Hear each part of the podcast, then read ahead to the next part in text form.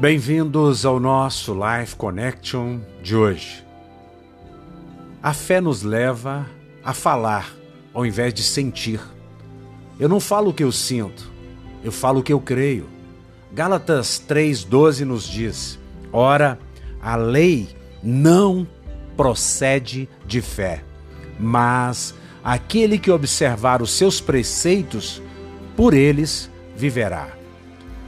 Muitas pessoas não têm fé porque, ora, elas creem nos seus próprios méritos, na sua própria justiça, ora, elas creem naquilo que Jesus fez. A lei não é da fé. Ela não depende de maneira nenhuma da nossa performance. Nossa performance não pode nos abençoar. Nós devemos sim viver pela fé, andar segundo a fé que Cristo colocou em nossos corações. Quando andamos pela graça, sabemos que tudo depende do nome de Jesus e que tudo que recebemos, recebemos porque Jesus pagou um alto preço. Marcos, como nós lemos aqui certa feita, nos ensina profundamente essas verdades com relação a falar e ter aquilo que nós falamos. Aquele que disser ao monte, ergue-te, lança ao mar e não duvidar em seu coração, esse receberá. Diz Marcos 11, 23.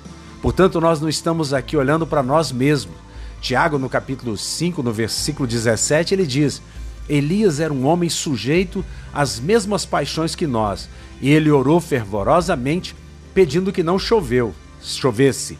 E não choveu sobre a terra por um espaço de três anos e seis meses. Elias tinha as mesmas dificuldades que nós, as mesmas paixões que nós, mas ele orou e por três anos e seis meses não choveu. Aí no versículo 18 desse mesmo capítulo, diz o texto: Ele orou outra vez e o céu deu chuva e a terra produziu seu fruto. Aqui não precisou nem da palavra fervorosamente. Ele orou e Deus fez.